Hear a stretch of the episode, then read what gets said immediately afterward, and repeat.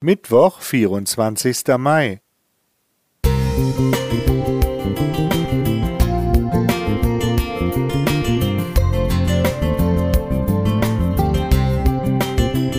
Ein kleiner Lichtblick für den Tag.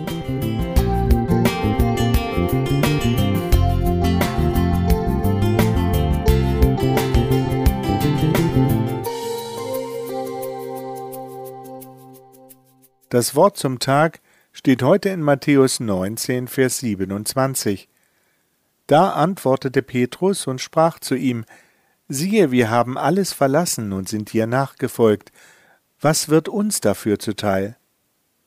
Diese Frage hatte Jesus gerade im Gespräch mit dem reichen Jüngling beantwortet. Diesem war ein Schatz im Himmel zugesichert worden, wenn er seinen Reichtum den Armen geben und Jesus nachfolgen würde.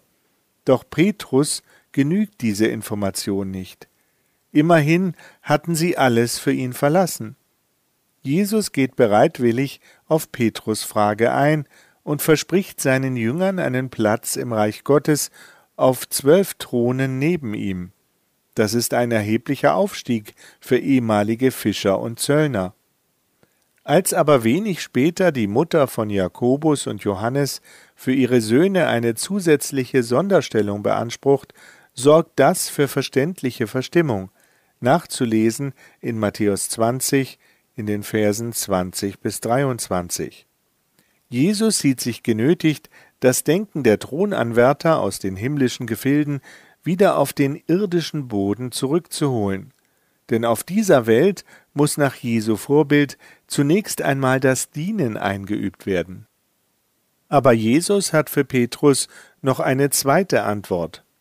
Und wer Häuser oder Brüder oder Schwestern oder Mutter oder Kinder oder Äcker verlässt um meines Namens willen, der wird's hundertfach empfangen und das ewige Leben ererben. So Matthäus 19, Vers 29. Hier dürfen sich besonders diejenigen angesprochen fühlen, die als einzige in ihrer Familie der Einladung Jesu gefolgt sind.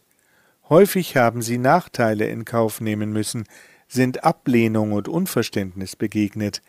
Ihnen verspricht Jesus schon hier und jetzt Geborgenheit und Gemeinschaft in der Großfamilie der Gemeinde.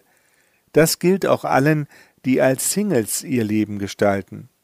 Menschen, die schon in jungen Jahren dem Ruf von Jesus folgten, brauchten vielleicht nichts aufzugeben, weil ihre Hände noch leer waren. Aber Jesus hat auch ihre Hände hundertfach gefüllt und sie reich beschenkt. Sie sollen und dürfen die Wärme und Herzlichkeit der Gemeinde erleben. Ihr Weg wird von den Älteren in der Gemeinde betend begleitet. Sie erleben Förderung, Wertschätzung und Ermutigung.